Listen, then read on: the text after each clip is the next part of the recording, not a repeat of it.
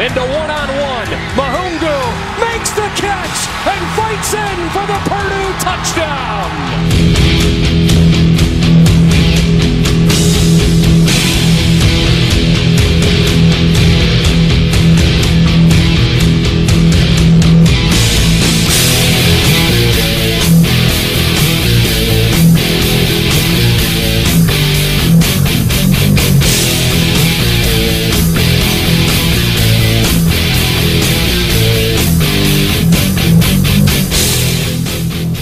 Salut à tous et bienvenue pour euh, cette nouvelle émission consacrée à l'actualité euh, du college football en association avec le site euh, The Blue Pennant avec au programme de cette émission la dernière forcément concernant les campagnes de ball et la saison 2018 en règle générale, le retour au sommet de Clemson et de sa nouvelle superstar Trevor Lawrence, un mot également sur la sur l'énième consécration de North Dakota State en deuxième division universitaire.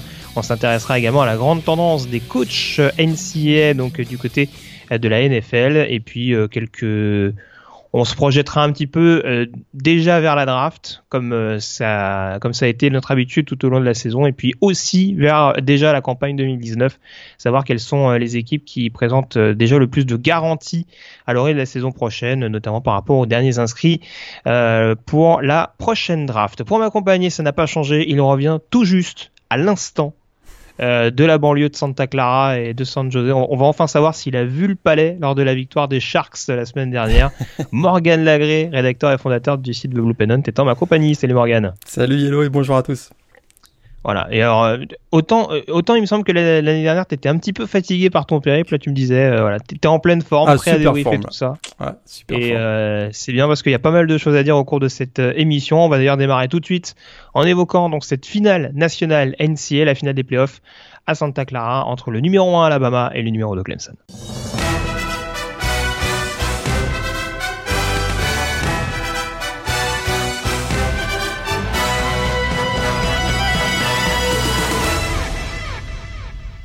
C'était donc l'acte 4 entre euh, le Crimson Tide et euh, les Tigers. Euh, Morgan, on, on s'était un petit peu habitué, toi notamment, à cette confrontation, puisque tu avais déjà couvert deux Alabama-Clemson en, Mhm, en finale nationale lors des campagnes 2015 et 2016, avec une victoire respective, la première pour le Tide et la deuxième pour Clemson.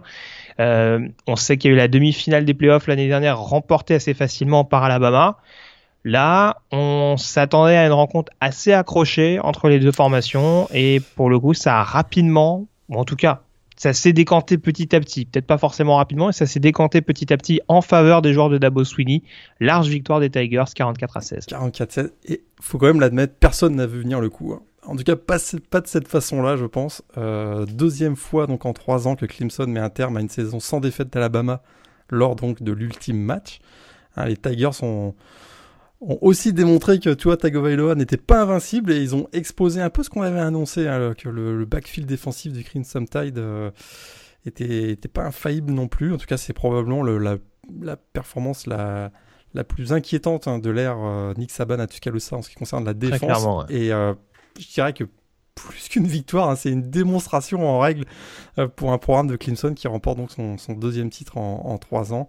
Euh, D'ailleurs, et c'est la première fois, je l'avais aussi noté dans la preview, que une équipe termine avec un bilan de 15-0 depuis le 19e siècle, hein, finalement. Et puis, alors, vraiment, la grande étoile du match, hein, le true freshman Trevor Lawrence. Euh, il n'a pas seulement infligé la première défaite de Tua Tagovailoa, faut quand même le rappeler en tant que titulaire, mais il lui a probablement pris son statut de, de, superstar au niveau NCAA. Et puis on peut pas s'empêcher non plus de parler, on va en parler certainement d'ailleurs dans quelques instants, de la, du game plan euh, absolument euh, magistral du coordinateur défensif euh, Brent Venables qui a complètement muselé l'attaque, notamment aérienne d'Alabama. Alors, on va faire ça en, deux temps, du coup, parce qu'on a un petit peu de temps pour analyser tout ça. On va commencer forcément par l'attaque. Euh, T'en parlais notamment le MVP de ce match, euh, Trevor Lawrence. Donc, euh, les stats très rapidement. Donc, c'est 20 sur 32, 347 yards, 3 touchdowns. Le game plan, on, va, peut-être y venir. Alors, déjà, comment dire ça? Est-ce qu'on est qu'on a, est-ce que c'est pas une montée en puissance? Parce que on l'a pas sorti forcément. Enfin, c'est mon sentiment en tout cas, hyper à l'aise en début de match. Par contre, il n'a pas hésité à prendre des risques sur troisième tentative et c'est peut-être là aussi où, à partir du moment où Dabo Sweeney a identifié les failles du backfield défensif, ça a peut-être accéléré un peu plus, appuyé un petit peu plus sur l'accélérateur. Exactement. Euh, c'est vrai qu'il rate ses trois premières passes, euh, si je me trompe pas, et ensuite il balance une bombe hein, sur T. Higgins de 62 yards. À partir de ce moment-là, c'est terminé. Là, il a pris confiance et, euh, effectivement, euh, d'abord, ça a confirmé, tu l'as bien dit à l'instant, que euh, il y avait probablement une déficience du côté du backfield défensif d'Alabama et là, ça a été illustré par cette longue passe. Et derrière, il prenant confiance. Il a été très efficace sur ses passes, euh, très précis. Et puis, il faut quand même le noter, hein, la ligne offensive de Clemson a littéralement gagné la bataille des tranchées face à, face à, la ligne défensive d'Alabama qui termine avec zéro sac dans ce match. D'ailleurs, c'est la première fois, je crois, depuis plus de deux ans que Alabama euh, termine un match, la défense d'Alabama termine un match sans sac et sans interception, ce qui est quand même assez incroyable. Et, euh, en tout cas, c'est donc la performance énorme de la ligne offensive et ça, ça a donné beaucoup de confiance à Trevor Lawrence qui a été magistral aussi sur troisième tentative. Hein. Sur sort down, ils finissent avec 10 sur 15 sur troisième tentative, c'est incroyable en finale. Et donc notamment, bah, je l'ai dit à l'instant, une passe de 62 yards sur T. Higgins sur, un 3, sur une troisième et 14. J'avais noté également sur une passe également de 14 yards sur, Tiggins, troisième et 5 dans le deuxième quart-temps. Et dans le deuxième quart-temps, il y a eu également un, down qui a fait basculer la rencontre aussi, à mon avis, où on voit Enter Fro qui fait une, réception sur une troisième et deux. Voilà, on, Trevor Lawrence a été superstar avec, euh, avec des passes extrêmement précises, sous pression, mais, euh, mais, qui restent encore précises. Et on a vu un Justin Ross qui a été magistral en deuxième, en deuxième mi-temps notamment. Ouais, tout à fait. Il y, a, une séquence, notamment un drive où il fait beaucoup de. Bah, il, y a, son catch à une main, forcément, au bord de touche. Il en fait une également où il est vraiment euh, sur des appuis vraiment euh, très très limites pour euh, pour prendre le dessus sur son adversaire. Et c'est sûr que je crois que c'est Josh Joby notamment à un moment donné qui s'occupe de lui et qui a eu toutes les peines du monde à, à le couvrir. Euh, ce qui a pas non plus aidé du côté du Tide, ça on peut en parler sans anticiper forcément, parce qu'on fera un petit point sur le sur la situation de Bama, mais il y a cette blessure un petit peu euh, catastrophique de Savion Smith qui, euh, qui crucifie littéralement Alabama également en deuxième mi-temps avec ce big play de, de T. Higgins. Donc euh, c'est sûr que voilà, là la machine du côté de Clemson et en tout cas Justin Ross dont on avait vu quand même euh, une montée en puissance également tout au long de la saison. Lui qui est, alors, il est trop freshman. Il est trop, il, est, trop freshman. et effectivement contre contre Notre-Dame, on avait vu qu'il était monté en puissance effectivement, il avait été remarquable. Et du coup, euh, voilà, là, on pouvait penser que Higgins était le receveur numéro 1 de cette escouade. Alors Higgins fait un très bon match et a fait une très bonne saison, a été le meilleur receveur, en tout cas le, plus productif sur l'ensemble de la saison régulière. Par contre, très, très franchement, là, on se rend compte que sur les matchs qui comptent et vraisemblablement dans un futur proche, Clemson a son running back numéro 1, a son quarterback numéro 1 et a surtout identifié son receveur numéro 1, même si on se doute que, a priori, dans le système de Dabo Sweeney, ça va quand même euh, alterner beaucoup parce qu'ils ont énormément de cibles, comme souvent d'ailleurs du côté du côté des Tigers. Et puis euh, voilà, on va parler de, de Brent Venables tout à l'heure, mais le travail des coordinateurs offensifs du côté de Clemson, à savoir Elliott et Scott notamment pour trouver un certain rythme, on a aussi malgré cette euh, je dirais tendance à, à, essayer de prendre Alabama dans le dos, euh, de d'utiliser correctement, bien qu'avec parcimonie Travis Etienne. Et c'est aussi ce qui lui permet de terminer avec euh, trois touchdowns, dont euh, deux touchdowns au sol en l'occurrence.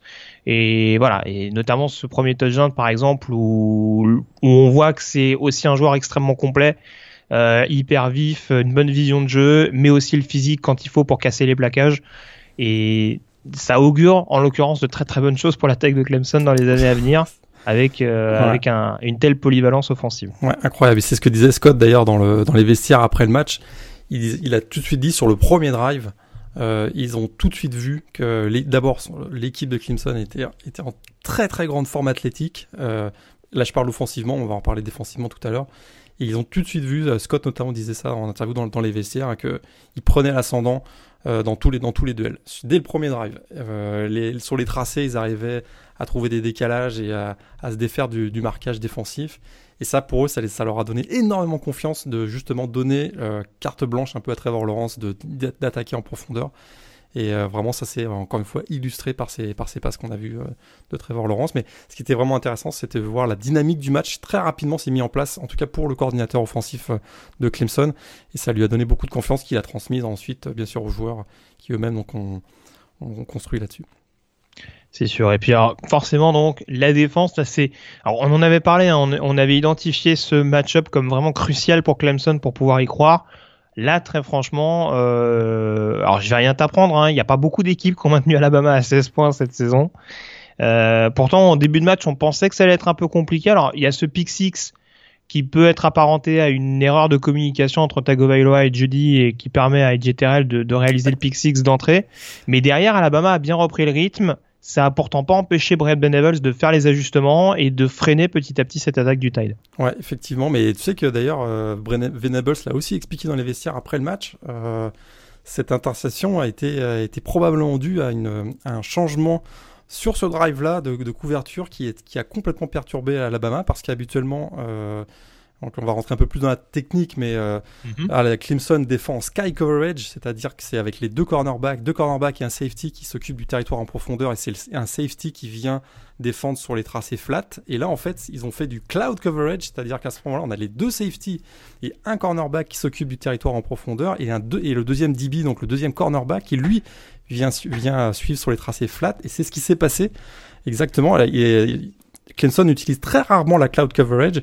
Et ce qui s'est passé, ben voilà, là-dessus, on a eu la cloud coverage. Jerry Jeudy est parti en flat et c'est Edgy Terrell qui est venu donc directement soutenir sur le donc sur ce tracé qui a réussi l'interception. Il a dit que c'était provoqué littéralement euh, Venables euh, avec le, linebacker en position Sam, le Sam linebacker qui venait très agressif sur euh, sur Tovailoa, donc pour lui donner très peu de temps de d'analyse et boum derrière Edgy Terrell a fait l'interception. C'était vraiment intéressant de, de voir son explication dans, les vestiaires. C'est ça, ça a donné aussi beaucoup beaucoup de momentum à, l'équipe et derrière ils ont été ils ont été royaux sur sur les différents schémas agressifs avec un, un front fort notamment qui a mis en très grande difficulté la ligne offensive d'Alabama.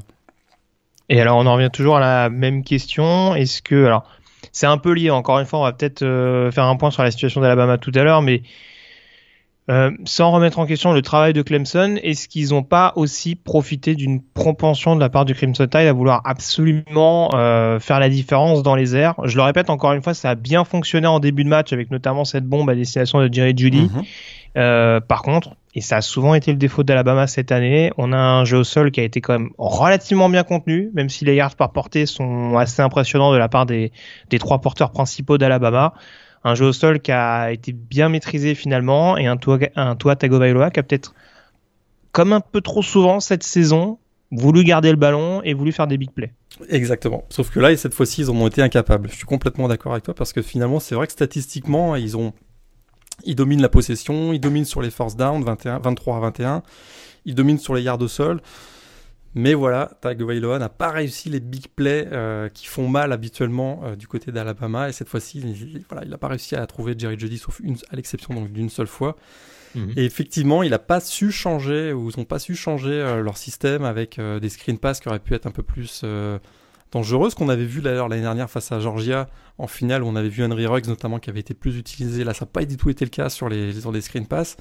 effectivement, on s'est un peu entêté à vouloir tenter des, des, longs, des longs ballons. Et d'ailleurs, une deuxième interception euh, qui est euh, sur une deuxième lecture très mauvaise de Tagovailoa avec l'interception de Trayvon Mullen vraiment une équipe d'Alabama méconnaissable, j'ai trouvé, euh, dans le et, dans le plan de match et dans l'exécution. On n'avait pas vu ça du tout, du tout cette année. On sait que souvent dans une saison, il y a, au moins un match où on passe à côté. Alabama cette année n'était avait fait la saison parfaite. Il a fallu que ça arrive en finale finalement ce mauvais match.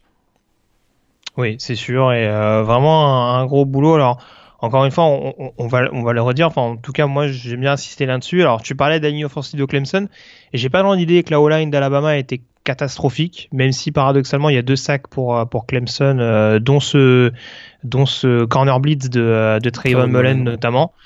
Euh, par contre, vraiment, là où Venables a été fort, et ça rejoint ce que tu disais tout à l'heure justement avec le pick six des Jet c'est qu'il a été capable de constamment brouiller les pistes, mm. et il y avait quasiment toujours un DB, un linebacker qui était, qui était en couverture et qui lisait parfaitement les, les transmissions de balles. Et c'est peut-être là également où Clemson a été très fort, et c'est peut-être là également où Tagovailoa, avec tout le potentiel qu'on qu'on lui connaît, avec toutes les qualités qu'on lui attribue, à raison, il y a peut-être aussi là du travail à faire de ce côté-là parce que euh, voilà encore une fois il y a peut-être une une intelligence de jeu je dirais entre guillemets à, développer de sa part et qui a parfaitement su euh, exploiter le coordinateur défensif des Tigers. Ouais, puis c'est vrai qu'il a eu euh, comme on dit il l'a eu facile aussi cette année. Hein. C'est vrai qu'il a joué des bouts de match très rapidement. souvent Alabama prenait une avance très très large, qui fait qu'il n'a jamais vraiment été confronté à des grosses défenses finalement le gros match qu'il a eu à jouer cette année, c'était face à Georgia. Et puis, si tu te souviens, il l'a pas terminé ce match. On a vu ce que ça a donné. Et là, il l'a pas terminé ce match. Donc, c'est Jalen Hurst qui a donné la victoire. Donc, euh, on a eu aussi, on a peut-être tendance à oublier ça. C'est-à-dire qu'il n'a pas eu il n'a pas été confronté à des, à des gros. Bon, après, il avait eu LSU, mais euh, bon, LSU, euh, la défense, on va dire, avait, fait suffisamment le boulot. Ah mais, c'est vrai qu'LSU, il avait été très, très, très, très solide dès le début du match. tu as raison, c'est vrai. Mais voilà, c'est sûr que dans les deux matchs vraiment clutch de la saison d'Alabama, si on met un petit peu de côté Oklahoma, euh, parce que bon, défensivement, en effet, c'était pas, c'était pas top top défense.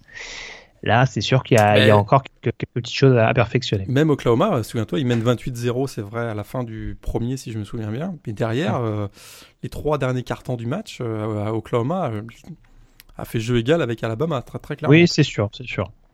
Mais bon, c'est après c'est sûr que c'est des contextes qui restent euh, relativement différents, mais bon, voilà, ça va être ça va être à, à, améliorer. Vas-y Morgan, ouais. et, continue. Et le play calling euh, plus que discutable maintenant. Là, on a basculé sur Alabama. Là, maintenant le play mhm. calling de de Nick Saban est plus que discutable. Hein. C'est sûr que bah il y a ce fameux fake field goal ultra controversé sur une quatrième et 6 avec 15 points de retard à 10 minutes euh, de la fin du troisième.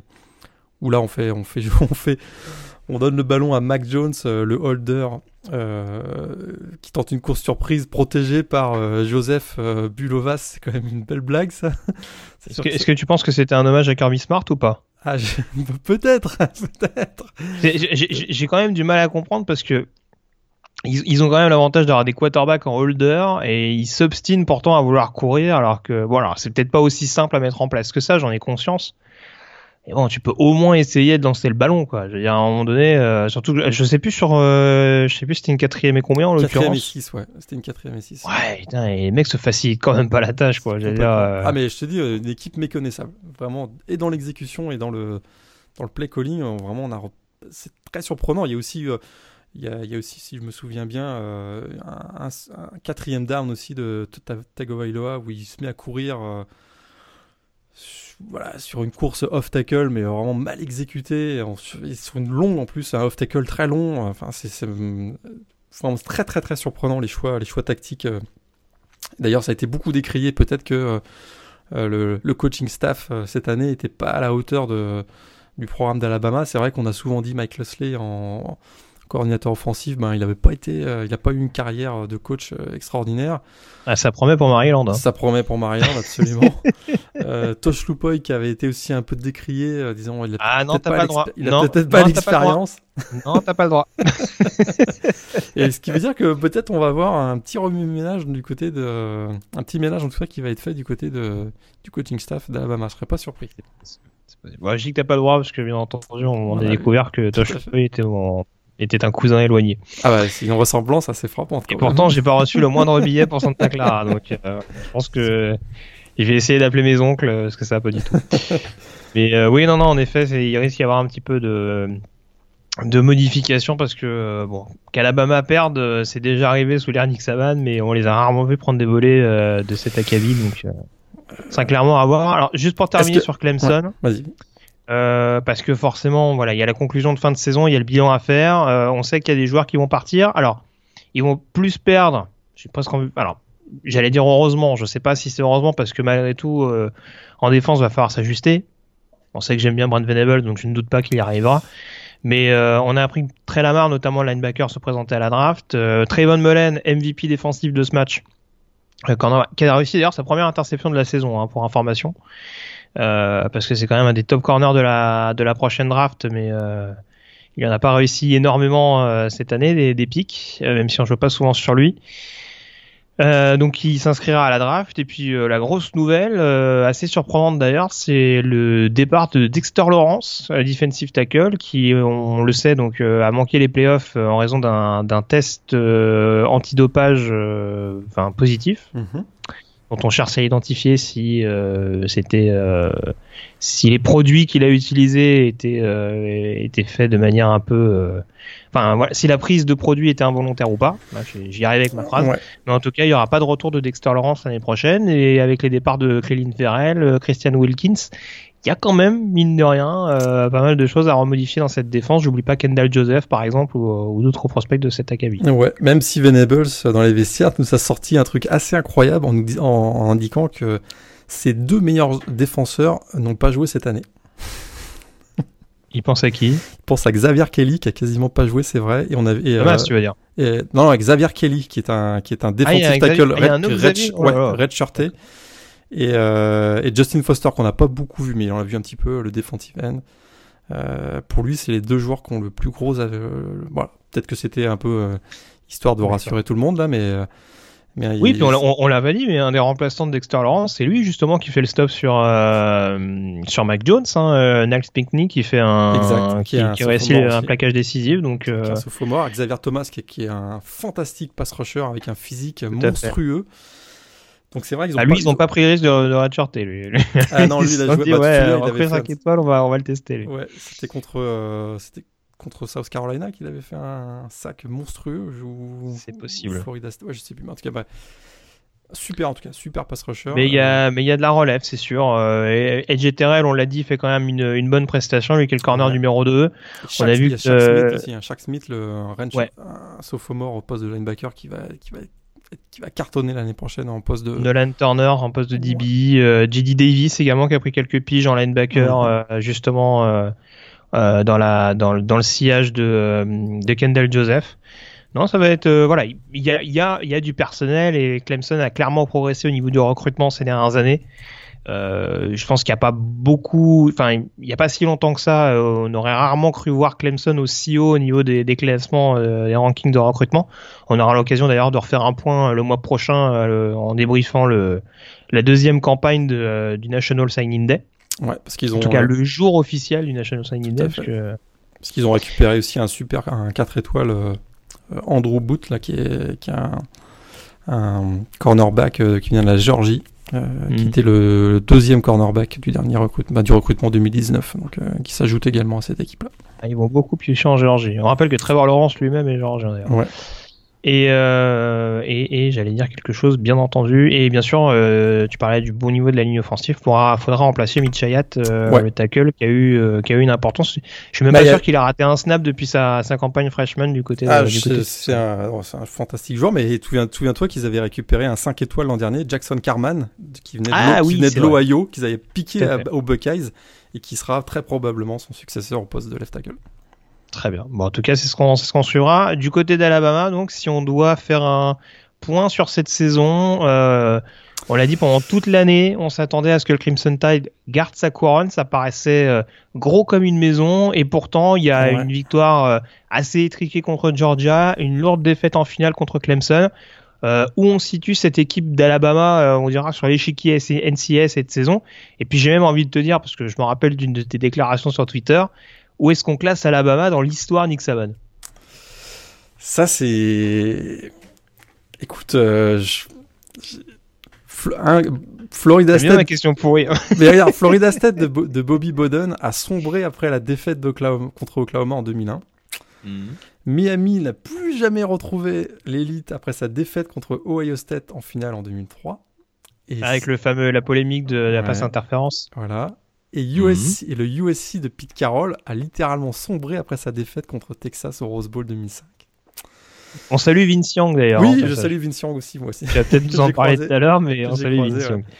Ouais. Et euh, écoute, est-ce que c'est la fin de la dynastie Nick Saban? En tout cas, euh, moi j'avais rarement vu Nick Saban aussi abattu euh, en conférence de presse après le match.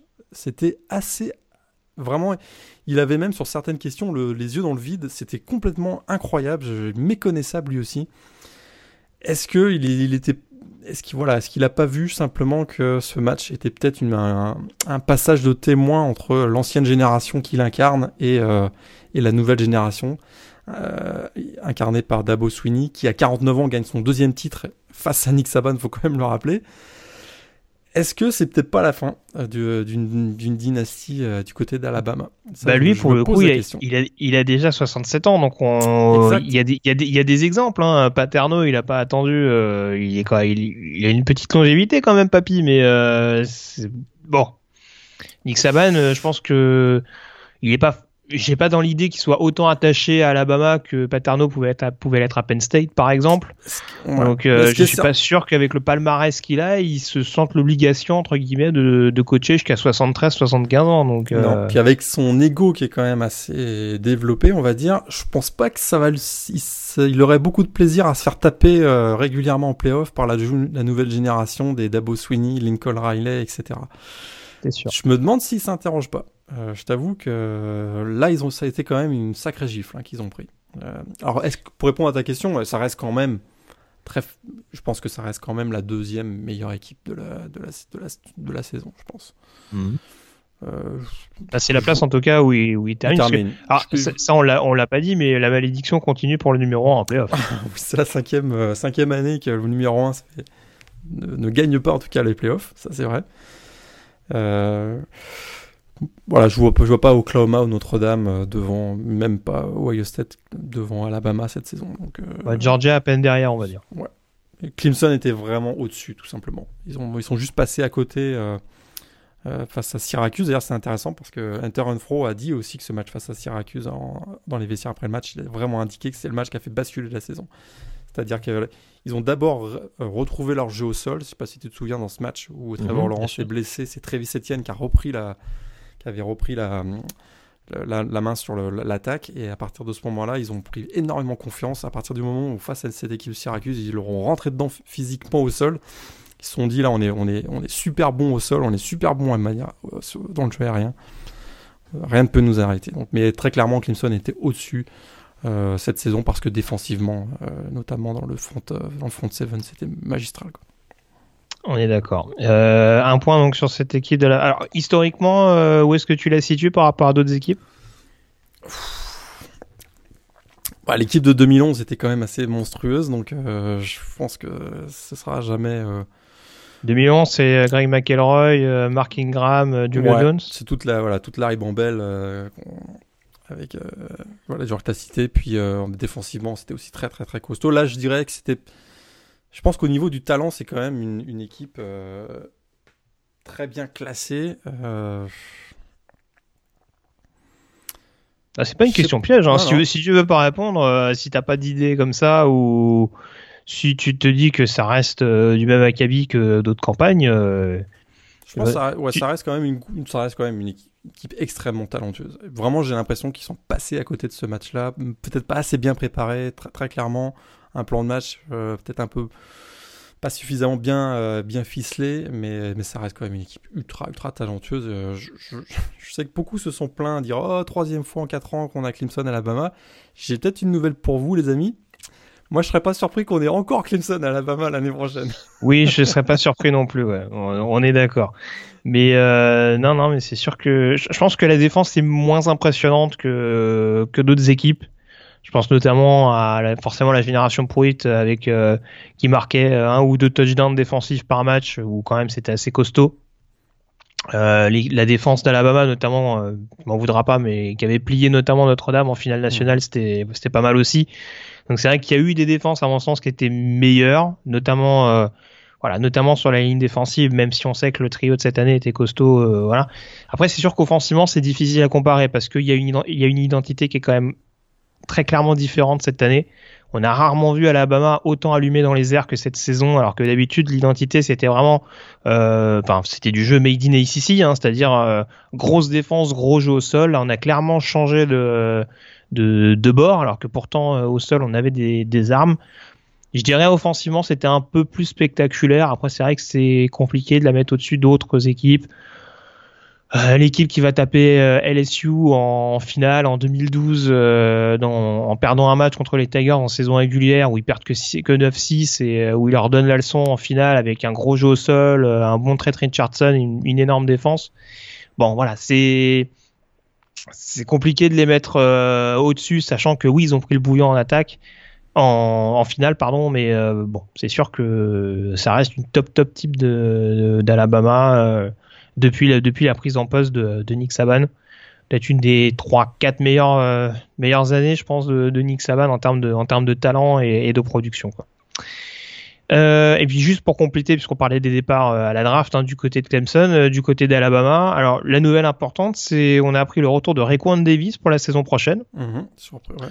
surprise, ouais. Mini, Ouais, alors j'allais dire, j'allais dire surprise, mais mini surprise quand même, parce qu'on s'est rendu compte quand même que, notamment la deuxième partie de saison, euh, c'est peut-être pas le, le Raekwon Davis qu'on avait pu voir lors des saisons précédentes. Il y a peut-être une, une, alors je sais pas si c'est un repositionnement euh, sur la ligne, si c'est, euh, si c'est son rôle qui a pas forcément été bien défini avec les, avec l'émergence de, de Queen Williams, mais euh, en tout cas, il a peut-être pas été aussi impressionnant que lors de ses premiers mois sur le campus de Tuscaloosa.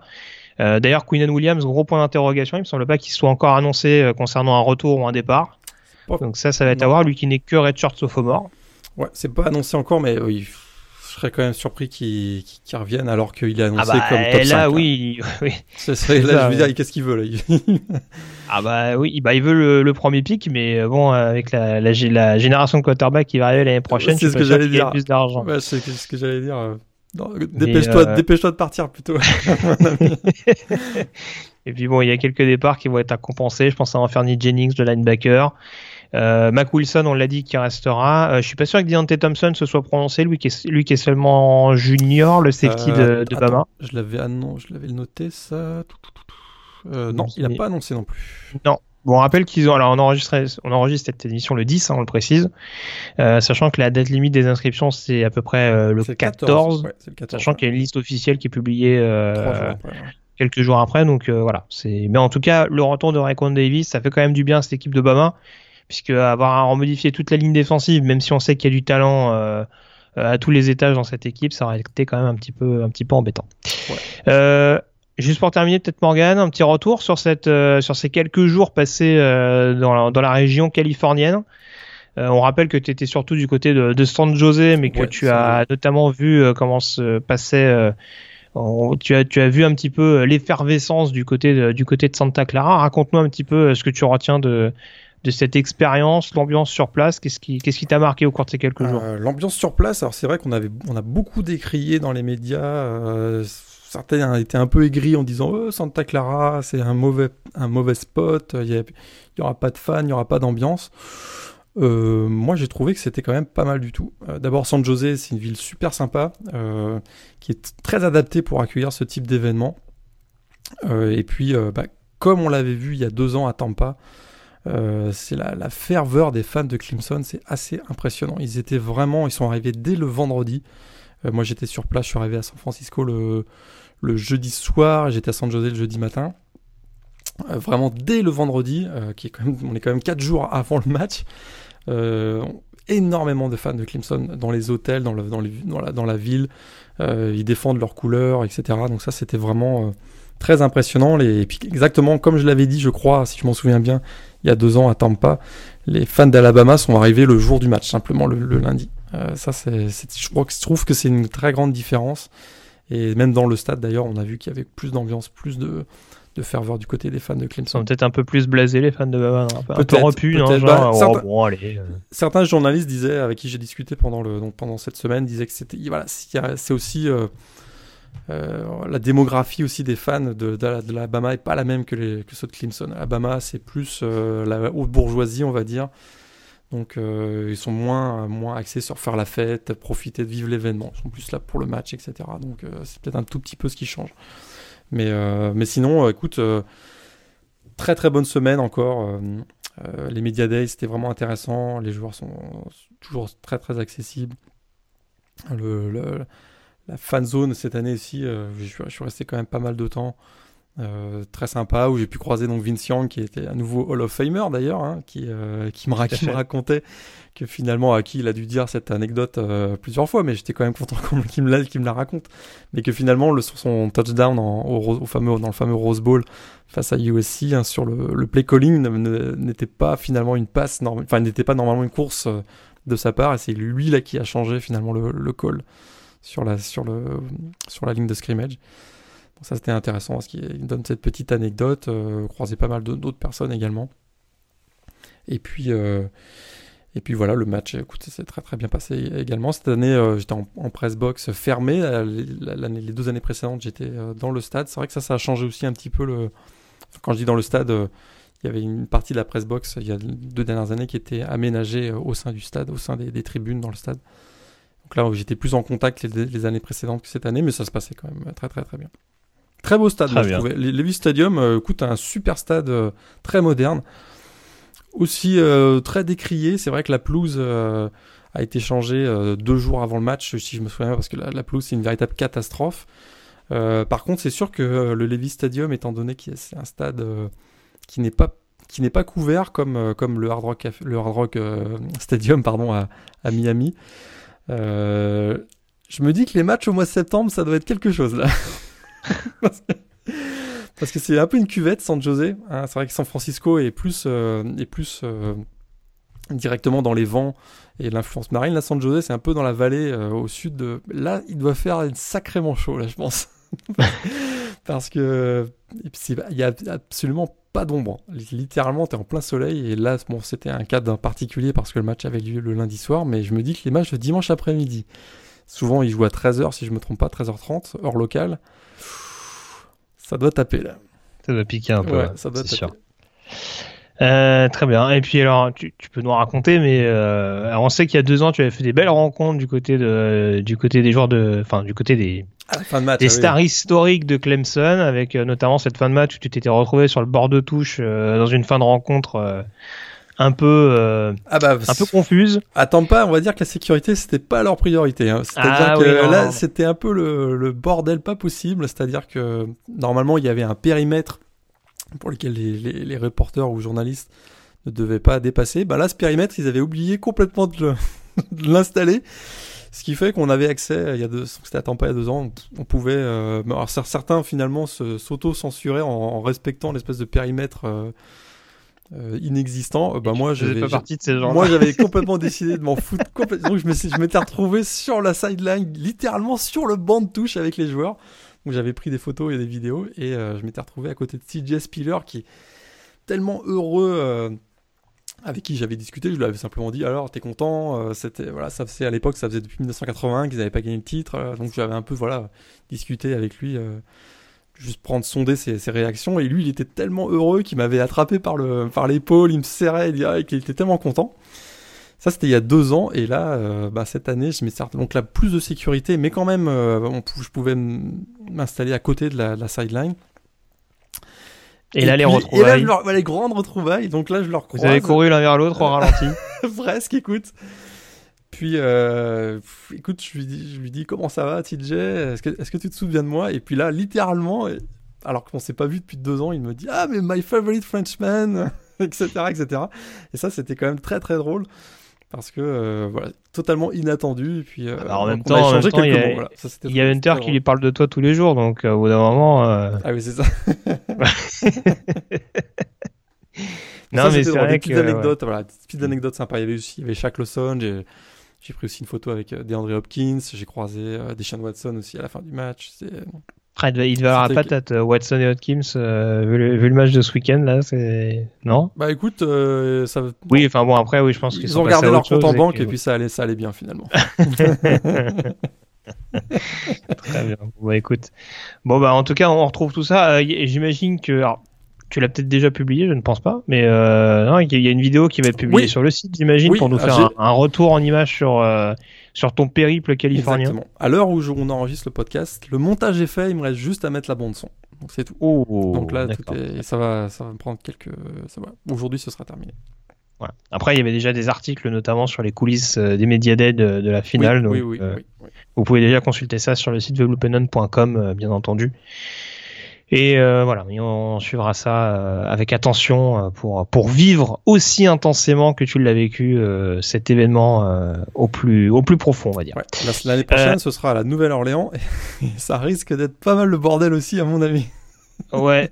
c'est une autre ambiance, hein. Ça va être une autre ambiance. C'est une autre ambiance. Surtout s'il y a Clemson, Alabama, donc deux équipes du Sud à la Nouvelle-Orléans.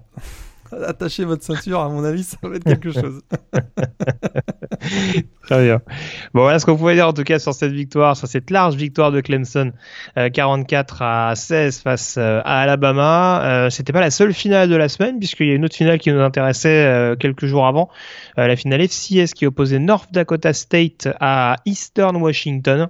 Euh, les Eagles que tu nous annonçais hein, comme possible euh, candidat pour bouleverser la hiérarchie en deuxième division universitaire, et eh bien que nenni. Euh, le, le Bison qui reste maître de sa couronne, deuxième titre de suite et surtout septième titre en cinq ans, en, six ans même.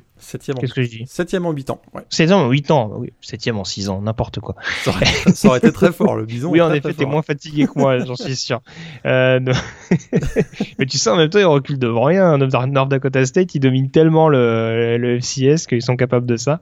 Mais voilà, non, blague à part, euh, belle performance euh, encore une fois du Bison, victoire 38 à, à 24 avec notamment un, Easton Stick a de nouveau crevé l'écran. Alors certes deux interceptions pour le quarterback de North Dakota State, mais cinq touchdowns à lui tout seul pour, euh, pour faciliter la victoire des, des joueurs de Mark Lisman. Ouais, et il termine sa carrière avec un bilan de 49-3, euh, c'est assez étonnant. Euh, il bat le record donc de, de 48 victoires qu'avait un établi Brock Jensen, pas souviens, le grand quarterback des, du Bison entre 2010 et 2013. Et effectivement, cette équipe a semblé en mission en 2018. Hein. Ils étaient classés numéro 1 dès la pré-saison. Ils ont, euh, ils ont marché sur l'eau pendant toute l'année quasiment. Euh, et puis euh, voilà, c'était vrai que c'était le dernier match hein, pour, pour le coach Chris Kliman qui va donc partir du côté de Kansas State pour succéder à Bill Snyder l'an prochain ils ont inscrit des points sur leurs trois premières possessions. À partir de ce moment-là, euh, c'est sûr qu'Estern Washington a compris que ça passerait pas. Ça allait être dur. Ouais, ça allait être dur. Donc là, ensuite, euh, le, bison, le Bison a privé de ballon euh, littéralement pendant tout le match l'attaque explosive d'Estern Washington puisqu'ils finissent avec 40 minutes de possession de ballon. Donc voilà. Après, c'est ça. Vraiment... Ils, ont, ils, ont, ils ont clôturé la barrière. Ouais, c'est sûr que je voulais la, je voulais la faire. Mais... Pardon. Écoute, leur plan de match a été, euh, a été parfaitement euh, préparé et exécuté à la, à la perfection. À partir de ce moment-là, Eastern Washington, ça devenait compliqué. Alors l'autre intérêt de ce match, donc euh, forcément, j'en parlais parce que ça a été le, grand bonhomme de ce match, Easton Stick dont on parle quand même dans l'optique de la draft. Alors on va le dire tout de suite, hein, c'est pas forcément du même acabit que, que Carson Wentz, euh, euh, qui était euh, qui était vraiment très très coté euh, à sa sortie du Bison lors de la campagne 2016. 16, ouais. là c'est un profil assez différent. on l'a dit, donc il y a 5 touchdowns à lui tout seul, dont 3 touchdowns au sol. Donc il a beaucoup beaucoup couru notre ami euh, Easton Stick. Qu'est-ce qu'on peut en dire et en quoi il serait intéressant euh, pour une équipe NFL dans les prochains mois? Euh, pour lui, c'est sûr que les, différents événements qui ont, lieu donc au mois de février et le Pro Day, son, Pro Day probablement au mois de mars, vont être très importants parce que il, doit démontrer encore que c'est un, solide passeur. c'est vrai qu'il voilà, il joue dans la FCS, donc niveau en dessous, l'élite. Il a surtout brillé, il a sûr qu'il a, des aptitudes physiques euh, qui ressemblent pour le coup à Carson Vance, mais il a beaucoup gagné de garde au sol. Euh, moi, j'attends de voir encore. C'est vrai que j'attends de voir encore. Aujourd'hui, si je ne me trompe pas, il est côté 5e, 6e tour. Ouais, à peu près, ouais. À peu près, ça, me paraît, raisonnable. Ça me paraît raisonnable, effectivement. Peut-être qu'il pourrait monter un, petit peu si euh, il réussit finalement un pro day satisfaisant. Ça, c'est sûr que voilà, écoute, je pense que c'est... mais... il a des bonnes attitudes vraiment, vraiment physiquement, c'est un, quarterback prototype, le gabarit de la NFL, 6 euh, pieds 4, etc., 215 si je me trompe pas. Mais derrière 6 pieds, 6 pieds 4, c'est un 95, hein, je précise euh, à peu près, ouais. Tout à fait. Donc euh, voilà. Donc c'est sûr qu'il y a une équipe NFL qui va qui va qui va au moins le le tester, ouais. Le tester. Il sera signé s'il n'est pas drafté, il sera un unsigned free agent à mon avis. Donc Et puis alors L'autre star d'Andy State euh, qui pour le coup jouait pas ce match-là, c'est Bruce Anderson, le, running back. Euh, à quoi il faut s'attendre? C'est un le type de coureur un petit peu lourd également. Ouais, lui c'est ultra puissant. Euh, je sais pas si c'est ce type de, de running back qu'on cherche beaucoup dans la NFL euh, ces dernières années. Je dois t'avouer. short yardage quoi. ouais. ouais. Donc ça c'est. vrai qu'après, après, après les, les, on, va pas se mentir, les coureurs de North Dakota State ont rarement fait la transition en NFL euh, malgré des, des, bonnes classes, en tout cas des classes très solides euh, euh en universitaire. Donc, mais sait-on jamais. Ça reste quand même un, un profil un profil de, running back assez costaud et c'est sûr que bon en NFL on aime beaucoup plus les, les running backs qui sortent du backfield hyper explosifs mais ouais, particulièrement quand on va piocher dans la FCS hein, si je me trompe pas un joueur comme Tariq Cohen par exemple euh, c'est un peu voilà ce type de profil euh, joueur ultra explosif donc je suis pas... Chase Edmonds également qui était sorti de Fordham, l'année dernière donc oui oui c'est sûr que c'est beaucoup plus ce profil là bon on va, voir, peut-être. Euh, sûrement non drafté quand même. Hein. Je, je pense, je m'avance un petit peu, mais euh, ouais. Ce sera sûrement un joueur testé. Euh, notamment bah, comme je le disais pour les pour les pour les pour les short yardage pour pour les gains assez assez courts à récupérer euh, en tout cas, belle victoire de North Dakota State, donc 38 à 24. Donc Chris Klisman et non Marc, comme je l'ai dit tout à l'heure, mhm.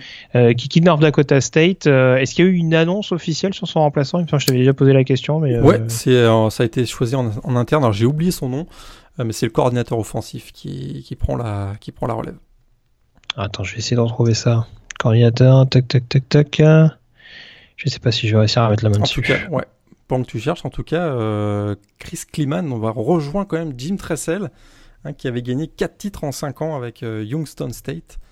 Euh, donc voilà, il rentre dans l'histoire aussi, Chris Kliman, qui est vraiment un, coach qui a une très bonne réputation, qui est très très proche de ses joueurs et qui finalement va succéder, donc, comme je le disais tout à l'heure, à Bill Snyder. Et ça, ça rentre parfaitement, je trouve, dans la, dans la dans le profil de, coach qu'on attendait du côté de Kansas State euh, dans un, programme très familial. Donc euh, je pense que ce sera, ça va bien marcher pour lui du côté de Kansas State.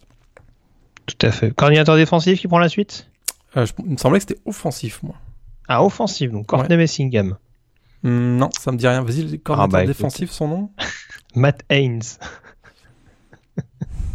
non plus. Bon, c'est pas très grave. Bon. On va, c'est quoi je, on va le mettre. Je le mettrai en commentaire dans le dans l'article. Euh, ah, au pire, je vais retrouver ça d'ici la fin de l'émission, t'inquiète pas, hein, je, vais, voir ça. Mais bon, en tout cas, on a fait le, le, tour pardon, sur ces finales. On va faire un petit détour par un débat de la semaine. On n'a pas fait beaucoup euh, cette saison, pour pas dire quasiment pas. Donc, euh, le débat de la semaine, c'est parti. On va faire une petite passerelle vers la NFL et vers le coaching carousel.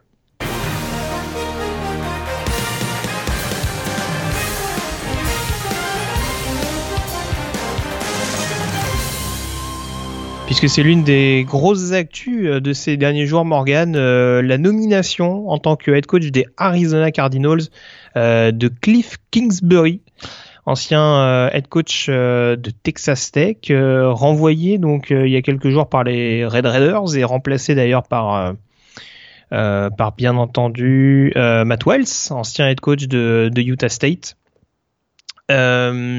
Euh, donc cette euh, nomination un petit peu surprise parce que euh, on sait que Cliff Kingsbury avait signé un, contrat avec USC pour devenir coordinateur offensif des Trojans et que euh, il a aucune expérience NFL à part quelques passages dans les practice squad de quelques équipes. Alors je crois qu'il y a les Patriots, les Saints et les Jets notamment chez qui il est passé.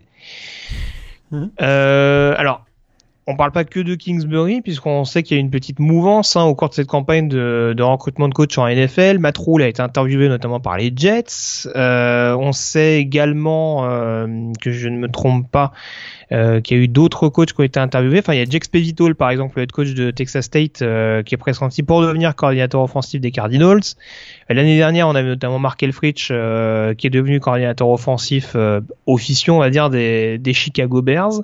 Comment on peut expliquer cette, cette tendance, ce retour en tout cas au premier plan des coachs NCA vers la NFL euh, alors que pendant très très longtemps, euh, c'était des coachs qui n'étaient pas forcément considérés, notamment de par leur manque d'expérience euh, à l'échelon supérieur. Ouais, bon bah c'est sûr que les coachs offensifs, là c'est assez évident, c'est-à-dire que depuis quelques années, hein, l'arrivée de la spread offense dans la NFL fait que le, laboratoire parfait pour la spread offense, c'est quand même le college football. Donc très clairement, là, étant donné qu'on veut mettre en place des attaques plus élargies, écartées en tout cas dans la NFL. Euh, ceux qui ont le plus d'expérience sont probablement pas dans la NFL, mais sont au niveau collège, en tout cas en ce qui concerne les coordinateurs offensifs. Donc c'est assez naturel qu'on en retrouve davantage. Euh, il y a aussi toute une génération, je trouve, de coachs dans la NFL qui, s'en vont. Et ça laisse la place, euh, ça laisse des places. Et puis finalement, bien, des nouveaux visages ou des, des coachs qui ont des réputations, qui ont des, gros potentiels, on les trouve aussi au, au, niveau collège, je trouve. Et puis Cliff Kingsbury, effectivement, en fait partie, euh, fait partie de ces. Alors lui, je suis quand même très très surpris hein, dans son cas. Ça, je, dois, t'avouer que les Cardinals de l'Arizona, euh, des fois, je me dis qu'ils cèdent pas beaucoup. Hein. Euh... Bah justement, alors tiens, s'il y a des fans des Cardinals qui nous écoutent, euh, tu vas peut-être pouvoir nous en dire plus. Qu'est-ce qui a posé problème selon toi dans la campagne de Kingsbury? Alors on sait qu'il y avait des problèmes défensifs. Est-ce que c'est ça majoritairement qui explique euh, son fiasco à Lebuck Parce que c'est pas le seul coach en l'occurrence qui accède majoritairement euh, ben, son système, son, enfin, son équipe sur, euh, sur on va dire un, système offensif hyper agressif dans les airs. Ouais, c'est sûr que c'est pas, pas un fiasco total. L'équipe non plus a, régulièrement fait participer à des balls, mais mhm. c'était pas à la hauteur de ce qu'on attendait d'un coach qui devait révolutionner, qui devait être le nouveau Mike Leach finalement. C'est vrai que euh, on s'attendait à ce que son équipe termine plus régulièrement avec des 8-9 victoires. Ils ont souvent fini avec des 6-6, 7-6. Euh, voilà, c'est sûr qu'il n'a pas su s'entourer euh, au niveau, au niveau du coaching staff défensif. ça, ça quand même témoigne de fait que c'est peut-être pas un leader tel qu'on s'attendait du côté de Texas Tech. Et puis je, je vois pas comment ça va changer du côté d'Arizona. Ça, je, dois bien t'avouer. Et puis même offensivement, euh, écoute, euh, ça, tournait bien, mais bon, euh, il, a, il, a, été, voilà, il a beaucoup été, je pense qu'il a surtout été aidé par le fait qu'il a à un moment aidé à l'éclosion de Baker Mayfield, mais une demi-saison, quoi. Donc c'est vrai que son nom a été rapidement attaché à Baker Mayfield. Bah, surtout à Patrick Mahomes aussi, c'est vrai que ça l'a beaucoup, ça l'a beaucoup aidé.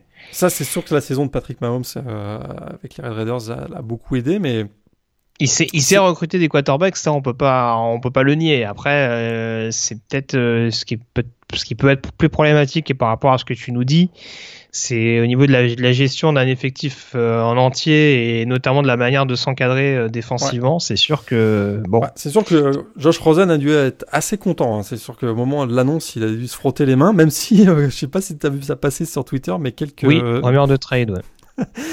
Ou enfin bon, pour nous annoncer la possible, le possible, la possible arrivée de Kyler Murray, c'est un peu tiré par les cheveux quand même. Ouais, mais je trouve que quand même, c'est dans sa communication, c'est voilà, c'est pas la meilleure façon d'arriver dans l'équipe, c'est-à-dire bah voilà, ils ont un, quand même un quarterback qui a, un, gros potentiel, Josh Rosen. Une de ses premières déclarations, c'est de dire que s'il avait le premier choix, il choisirait Kyler Murray. Je suis pas sûr que, je suis pas sûr que ce soit la meilleure entrée en match. Bah, je pense, qu'on a rarement vu une entrée aussi fracassante depuis McDaniels qui avait, qui avait défoncé euh, Cutler en arrivant à Denver. Mais euh, oui, non, je te rejoins, c'est sûr que c'est pas. Bah, encore une fois, ça, va être à surveiller, mais euh, si, on reprend le débat de manière plus générale, euh, alors offensivement, tu le disais, il y a cette mouvance là. Euh, on sait que c'est aussi c'est défensivement, il y a aussi des coachs qui sont testés. on parlait de Matt Rules, il y a eu quelques, il y a quelques années le pari Greg Schiano qui a pas très très bien fonctionné. Euh, voilà, c'est un poil différent parce qu'il avait une expérience différente, mais un Pete Carroll par exemple euh, a peut-être également euh, permis ce retour justement des, des coachs NCA en NFL. Euh, on sait que Brian Kelly notamment a été suivi par Tampa Bay pendant pendant l'intersaison.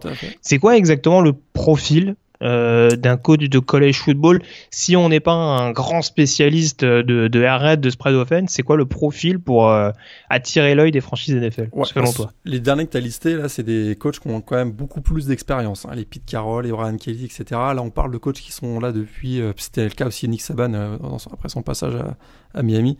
Très réussi aussi d'ailleurs. pas très réussi du tout même, du, mais, c'est certain que euh, voilà, on parle quand même de coachs qui a priori ont, de la bouteille. Euh, je trouve que c'est ce qui fait quand même, en tout cas pour les pour Brian Kelly, etc. On se dit voilà. Ah bah, coach contre la bouteille, il y a Sarkissian aussi qui est revenu il y, a, peu de temps. Bon pardon, c'était pour la blague. Excuse-moi. Oui. mais voilà, donc c'est quand même qui ont un vécu, on va dire, au niveau NCA et qui sont qui ont euh, pu expérimenter beaucoup de choses euh, stratégiquement, qui, ont, qui, ont, qui connaissent beaucoup un, réseau très très fort et qui peuvent aider une équipe NFL à ce moment-là. Euh, ou alors on a le profil type Cliff Kingsbury, vraiment là c'est un, un jeune coach, on se dit, qui va complètement révolutionner la, la NFL. Mm. Ça me paraît un, un peu pari. Comme, un peu comme Lincoln Riley, justement, évoqué tout à l'heure. Qu'on avait vraiment le, le, nom le plus hot, on va dire. Euh... Qu'on a, voilà, qu'on a vu, à, bah, entendu parler du côté des Browns de Cleveland, par exemple, pour retrouver Baker Mayfield, mais Voilà, ce serait plus un pari à mon avis. C'est ces deux, c'est ces deux modèles-là qu'on retrouve, euh, je pense. Mais d'ailleurs, il y a aussi beaucoup de coachs NFL qui on voit euh, revenir dans la, au niveau collège. Hein. C'est vrai qu'on a eu Jim Harbaugh il y a pas, il y a pas si longtemps que ça. Il y a Ah, eu Herman. Herman, il y a Kelly aussi, Smith. Chip Kelly qui est revenu aussi, Lo- Lovie Smith. On a donc on voit qu'il y a aussi euh, une grosse influence de la NFL sur, euh, sur le college football. Je plaisante, mais, mais on- ça va, ça va dans les deux sens, on, on va- on va dire. On est d'accord, on est d'accord. Est-ce que tu penses qu'on peut repartir justement sur une mouvance avec euh, justement des, des équipes un peu... Alors là, c'est sûr qu'on parle d'Arizona. Alors je vais me faire beaucoup d'amis, mais c'est sûr qu'on parle d'équipes un peu plus en retrait. Est-ce que tu penses qu'on peut revenir justement sur des prétendants au titre qui peuvent aller chercher des gros poissons euh, made in college football? Euh, Je pense notamment à l'époque dans les années 90 de Dallas qui faisait beaucoup ça avec Jimmy Johnson qui arrivait de Ouais. Miami, Barry Switzer Ouais, d'Oklahoma. ouais. Est-ce qu'on peut repartir dans cette tendance-là ou est-ce que c'est vraiment un effet de mode et justement ce côté, bon bah voilà, on prend, euh, on prend les coachs qui ont le plus de hype, on va dire, notamment d'un point de vue offensif.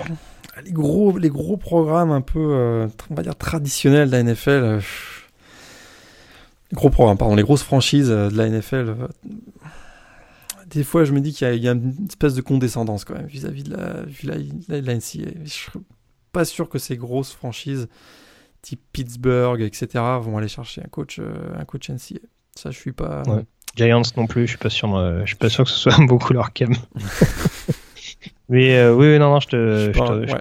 je Je te rejoins pas mal là-dessus. Mais Et, contre, alors, vas-y, vas-y. il y en a certains qui sont euh, de vrais candidats, par exemple. euh, Ah bah j'allais te lancer là-dessus Ah bah justement c'est euh, pour, pour pour terminer un peu sur le sur le débat justement par rapport à ce qu'on évoquait qui sont selon toi les candidats les plus crédibles pour pour arriver en NFL Ouais, il y en a un, parce que de par son, son profil, on va dire, euh, psychologique, même presque, c'est Pat Fitzgerald, hein, le coach de Northwestern, qui, on, voilà, ch- chaque année, on en parle euh, du côté des Bears de Chicago, quasiment. Bah, il a été approché par les Packers aussi par les. Packers, exactement. Euh, c'est vrai que c'est un- voilà, plutôt, ça va, il va plutôt, à mon avis, prendre une franchise dans le nord des États-Unis parce qu'il est très très bien connecté dans, dans l'Illinois, et l'Indiana, etc. ah ouais lui lui, lui, il ira pas aux Niners où, euh, où Ah, il je fait serais 40 surpris. degrés au mois d'août hein, je, serais- je serais surpris. Mais lui, c'est vraiment un profil Pat Fitzgerald, à mon avis, on va le voir dans la, dans la NFL d'ici euh, d'ici peu de temps. À mon avis, c'est sûr que voilà, on a, on a indiqué Lincoln Riley, voilà, parce que il capacité à développer ses attaques euh, de manière assez, assez hallucinante, notamment donc avec quand même deux, deux quarterbacks vainqueurs du trophée S-Man ces deux dernières années, il faut quand même le rappeler. Ça, c'est quand même assez étonnant. Donc lui aussi sera un, sera un gros candidat, à mon avis, dans les, dans les deux, trois prochaines années. un Tom Herman ça peut ça peut avoir sa cote en NFL Hum, euh, je, je pense, je pense que lui, il va d'abord vouloir faire ses preuves avec les Longhorns. C'est vrai qu'il a un gros contrat aussi. Il va falloir sortir le carnet de chèque du côté de la, de la NFL pour le faire venir. Euh, mais je- lui, je le verrais bien rester au moins, au moins 2-3 ans avec les, avec les Longhorns quand même. Et je pense qu'il y y a un coach également qui va être à surveiller. Mais, euh, bon, il y a déjà son nom qui avait été évoqué pour devenir euh, coordinateur offensif des Titans l'an passé. Je suivrais quand même un coach comme Ryan Day, voir comment ça Ah se ouais. passe du côté de du côté d'Ohio State. Euh, on sait que c'est un, un coach qui a été pas mal, euh, qui a été pas mal sous l'influence de Chip Kelly notamment, euh, qui a été un homme de confiance d'Urban Meyer notamment, qui a largement développé l'attaque d'Ohio State. Je pense que si ça, ça continue de se goupiller bien avec les Buckeyes et avec Justin Fields et Tate Martell, euh, a priori il y a quand même du matos. Euh, j'oublie pas, euh, j'oublie pas des J.K. Dobbins au niveau du jeu au sol et, euh, et les nombreuses cibles qui seront de retour du côté de Columbus. Ça peut également être un coach euh, qui peut surfer sur une petite vague et, euh, et, et éventuellement être sollicité, surtout qu'il est assez jeune. Je sais plus quel âge il a. Attends, j'ai 39 ans, donc euh, bon, voilà. Tout à fait. Il est déjà presque trop vieux hein, euh, sur l'échelle Sean McVay. euh, c'est un papy, hein, c'est un Nick Saban. Ah, c'est retraité. Mais, mais, bon, vas-y, vas-y. Ouais. Puis peut-être un dernier nom, euh, Chris Peterson. C'est vrai que Oui. on a souvent parlé. euh, peut-être que c'est un successeur attitré pour Pete Carroll du côté de, de- des Seahawks, peut-être lui qui est à Washington au- aujourd'hui. À, à voir. C'est vrai que lui aussi son J'ai- nom revient assez régulièrement. Ouais, j'ai oublié de citer un nom et qui lui revient beaucoup, beaucoup, beaucoup. C'est Matt Campbell à Iowa State. Alors, Ah euh, oui, on, l'entend en NFL, on l'entend aussi au college football, parce qu'avant Ryan Day, on évoquait justement les rumeurs euh, Ohio State. Mais euh, Matt Campbell, ça va être un, un nom vraiment à surveiller de près, parce qu'on voit Ouais. que du côté d'Iowa State, non seulement il y a l'attaque qui est meilleure, mais défensivement, ça a l'air d'être un peu plus costaud aussi. Donc, euh, Ah bah, lui, même s'il y a eu des, même s'il y a eu des matchs à 40 points, mais ça reste la Ouais. conférence Big 12. Donc, euh, à voir. Il a réussi ce que, ce que, ce que je crois tu avais noté sur Twitter d'ailleurs, ce que euh, Cliff Kingsbury n'a pas réussi à faire, c'est-à-dire à, à, à transformer la défense hein, d'Iowa State. Mm. et ça, c'est vraiment. euh, Et pourtant, il y a eu un peu de casse quand même du côté de cette défense des Cyclones. casse, ouais. Donc, euh, ouais, Mais- c'est. Vas-y, vas-y. Et d'un autre côté, je me disais pour Matt Campbell, euh, ben, il y aurait quand même un passage obligé dans un programme euh, plus, plus prestigieux qu'Iowa State. Mais quand je vois que Clint Kingsbury passe de Texas Tech à, Bah, à un poste d'head coach, je me dis que finalement euh, la voie, la voie est ouverte. hein. donc, euh, Bah, c'est ça. Bah, on peut l'annoncer tout de suite. Matt Campbell, futur remplaçant de, de Bill Belichick aux Patriots. Je pense que ça y est, c'est officiel. Vous l'aurez entendu ici pour la première fois. Voilà. Ouais. Mais il y a un coach euh, que moi j'aimerais bien voir dans la NFL en tout cas. C'est qui? Ken Niom- Niumatalolo, à mon avis, ce serait quand même assez drôle. Ça n'arrivera jamais, mais ce serait quand même Ah assez ouais, drôle. alors là, il faut qu'on change vraiment. Alors, juste pour l'apprécier, donc c'est le coach de Navy en l'occurrence. Ouais. Mais, euh, mais non, mais attends, mais on, on, non, mais on annonçait euh, Todd Monken, c'est son frère qui coach euh, Army. Ah oui, tout à fait. C'est Jeff, c'est ça? Jeff. Monken, le, le head coach? Bah, bah attends, là je peux te dire, euh, 90 courses par match, euh, je peux te dire que là, on va se... eh, Lamar Jackson, il peut se rhabiller. Hein. Bah. on, va- on va avoir un jeu au sol, mesdames, messieurs, ça va être quelque chose. Bah écoute, un Lamar Jackson dans, un, dans une attaque type euh, Navy, euh, triple Oui. option, euh, ça, Voilà. Ça me Bah, choquerait- aussi, on ça me choquerait même pas. en premier. ça Voilà. me choquerait même pas. Et D'ailleurs, eh, c'est quand même génial parce que eh, les deux frères qui jouent pas du tout de la même manière en attaque, ça j'aime beaucoup le concept. Mais, je l'ai pas cité d'ailleurs, Todd Monken qui est toujours possiblement candidat pour un poste de head coach euh, chez les Bengals et euh, qui lui aussi avait, avait choisi euh, de quitter Me, je crois à l'époque, euh, après un an euh, à la tête du programme pour pour euh, devenir coordinateur offensif des Bucks. Donc euh, voilà, ça fait partie justement de cette cette fameuse mouvance euh, euh, du côté de du côté des attaques euh, NFL. Donc euh, à surveiller en tout cas. On, on souhaite bien entendu le meilleur à Cliff Kingsbury, mais manifestement de ce que j'entends de ta part, Morgan, tu n'es pas hyper optimiste.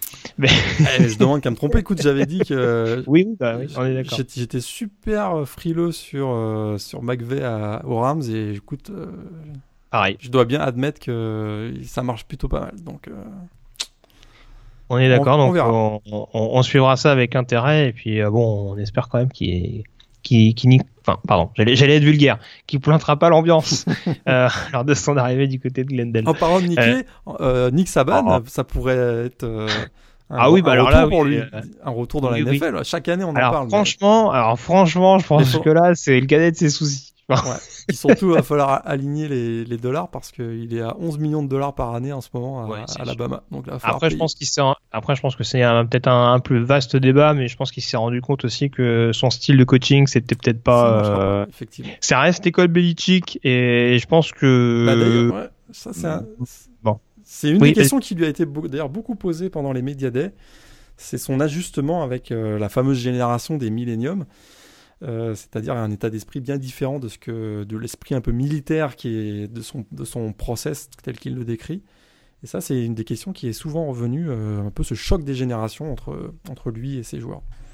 Et effectivement, c'est cette génération qu'on retrouve d'ailleurs en ce moment dans la NFL.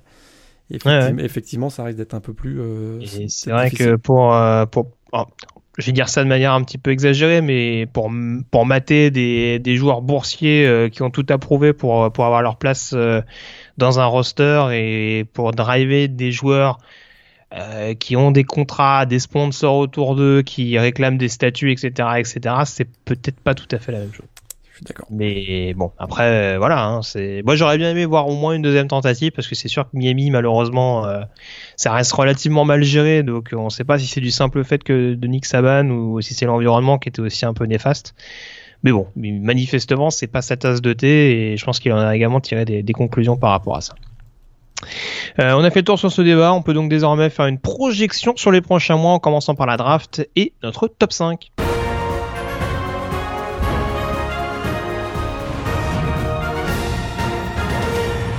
Le top 5, donc, euh, alors, pas comme chaque semaine, puisque vous l'avez compris, pendant la campagne de Ball, euh, on a fait un, petit intermède avec les différents éléments à évoquer. on reprend quand même notre habitude parce que on l'a dit, dans quelques jours à peine se terminent les inscriptions pour la prochaine draft. Et l'intérêt est donc de savoir qui ont été à l'issue de cette campagne de ball les cinq joueurs qui nous ont le plus marqué finalement à l'issue de cette saison 2018, Morgan. je te laisse commencer, notamment par ton top 5 Ouais, top 5, alors euh, pas énormément de changements par rapport à celui, euh, sauf à mon poste numéro 4, on va voir. Mais par rapport au hmm. classement que j'avais donné euh, au mois de décembre, donc Queenan Williams, le defensive lineman d'Alabama, reste pour moi quand même la grosse valeur sûre. Je le mets numéro 1. Devin White, je le laisse numéro 2. Le linebacker de LSU, je sais que Josh Allen, le linebacker de Kentucky, a la cote en ce moment, mais moi je laisse mon Devin White. numéro 3, Nick Bossa, pass rusher d'Ohio State. Numéro 4, Jeffery Simmons, que je refais rentrer, defensive tackle de Mississippi State, que vraiment j'adore, un super, euh, super defensive lineman. Et en numéro 5, écoute, Dwayne Haskins, c'est quand, même, quand même quelque chose. Euh, je, mm. dois, je dois admettre que sa performance... Qui lui se présente d'ailleurs lors de la prochaine draft, c'est déjà officiel. J'ai l'impression que c'est le, le, le, quarterback qui sera sélectionné, euh, le premier quarterback sélectionné en, en, en avril prochain. Peut-être que euh, enfin les ceux qui critiquent Blake Bortles à Jacksonville vont avoir euh, un nouveau quarterback. je ne sais pas. Très bien. À surveiller en tout cas. Alors, je vais pas avoir énormément de modifications. Euh, en numéro 1, Devin White, linebacker de LSU, ça me paraît une évidence. je n'ai considéré personne d'autre. Euh, en numéro 2, euh, je garde quand même Nick Bossa, defensive end d'Ohio State. C'est sûr que c'est un petit peu dommage d'avoir eu une saison euh, très largement écourtée, mais bon, en l'occurrence, euh, ça reste quand même un talent sur le peu qu'il a montré, ça reste un talent euh, énorme. Numéro 3, Koonen Williams, defensive tackle d'Alabama. Numéro 4, Jeffrey Simmons, defensive tackle de Mississippi State. Et en numéro 5, je te rejoins, c'est difficile de ne pas mettre quand même Josh Allen, linebacker de Kentucky, euh, de par sa pression constante sur le pass rush et puis également de par sa polyvalence globale. Donc euh, voilà, c'est cinq défenseurs si j'ai bonne mémoire. Donc euh, voilà, c'est un peu à l'image de ce que sera la prochaine draft de toute façon. Je, pense que ce sera très coloré défensif, on va dire, effectivement. On est d'accord. Euh, et d'ailleurs, je l'ai pas dit, j'ai parlé de Raekwon Davis, mais on a appris le retour de d'Eric Brown la saison prochaine du côté d'Auburn. Oui, ça, on en a beaucoup parlé d'ailleurs sur place. Hein, les journalistes ont énormément parlé, notamment il y avait beaucoup d'analyses donc de, de la SEC. Et ça, ça, pour eux, ça a été un choc parce qu'ils pensaient vraiment pas que Derrick Brown allait revenir à Auburn. Ouais. C'est un monstre. Il y, avait la place pour être un premier tour, euh, voire même un, top 15 de la prochaine draft. Exactement. Euh, très bien. Ton joueur, euh, le joueur le plus hot, on va dire, de cette campagne de ball pour toi, Morgan bah, Écoute, je, vais, je vais reprendre le flambeau. J'en ai pas choisi que tu avais pris l'année dernière, mais je vais pas en choisir un, mais deux voilà. Écoute, Josh Allen, quand même, Kentucky, je suis obligé de. Étant donné que je l'ai pas mis dans mon top 5, il me semblait quand même assez légitime de le, de le mettre dans mon joueur hot trois sacs contre Penn State euh, dans, le, dans le bowl, joué par Kentucky, remporté par Kentucky, c'est quand même à noter. Et puis euh, un joueur aussi qui a fait un, qui a marqué énormément de points, c'est Trevion Williams, hein, le running back de Texas A&M, avec sa, sa, notamment sa deuxième mi-temps contre NC State. Il termine avec 236 yards au sol. Lui, il a marqué beaucoup de points. Euh, un running back de la SEC, on sait qu'ils sont souvent très convoités par les franchises NFL. Donc, à mon avis, lui, il a marqué beaucoup de points aussi. Très bien. Oui, j'avais noté euh, j'avais noté notre camarade Trevion Williams, euh, Benny Snell également du côté de Kentucky, j'aurais pu en parler. Euh, je suis quand même resté sur un joueur voilà qui a été absolument euh, énorme cette saison et qui a bien confirmé lors de l'Alamo Bowl euh, le receveur Hakim Butler. Je, sais plus si j'en avais déjà parlé cette saison mais euh, il y a Jonathan Taylor aussi qui a fait une très bonne mais bon lui pour le coup il sera pas inscrit donc mais en l'occurrence oui Hakim Butler grosse prestation contre Washington State. Alors certains diront que bon enfin c'est la défense des Cougars mais elle est elle est quand même moins mauvaise que ce qu'on a pu connaître sous l'ère Mike Leach donc Très clairement, et d'ailleurs Iowa State a perdu ce match aussi parce que euh, offensivement ils ont quand même bien été contrecarrés avec deux interceptions de, de Brock Purdy, mais euh, voilà grosse prestation d'Akim Butler, 192 yards, encore un catch énorme. Euh, notamment, c'est un joueur qui est, qui est vraiment impressionnant. Euh, c'est certainement pas le plus rapide du plateau, mais euh, en tout cas, il a d'excellentes mains. Il est quand même assez efficace sur les tracés. Et euh, c'est un joueur qui est très très difficile à bouger physiquement. ah, Donc euh, ah ouais, c'est c'est quand même quelque chose, une belle envergure. Je sais pas combien, il 6 5 6 6, je sais pas combien. Et 6 6 il doit être, euh, il doit il doit pas être loin des, des 2 mètres. Donc très franchement, ça va être ça va être un prospect à surveiller. Je serais pas étonné que sa cote continue de grimper. À l'heure actuelle, j'en fais peut-être un milieu fin de deuxième tour. Mais à mon avis, euh, vu le niveau qui est très très homogène au poste de receveur, je pense que ça va continuer à augmenter. Surtout s'il fait notamment, euh, alors euh, il, est, il est junior il me semble, hein, donc il sera pas il sera pas au senior bowl en fin de mois. Mais par contre, son combine et son pro day sera particulièrement à, surveiller euh, d'ici les, les, prochaines semaines. Et puis, tant que je parle d'Iowa State, on a appris que David Montgomery également se présentait officiellement. Ça fait partie de ces running backs qui risquent d'être draftés très haut par, par des équipes en besoin euh, du côté de la NFL. Ouais. Euh, on a fait le tour, on peut donc euh, terminer cette émission par euh, notre top 10 avancé de la prochaine campagne 2019. C'est parti.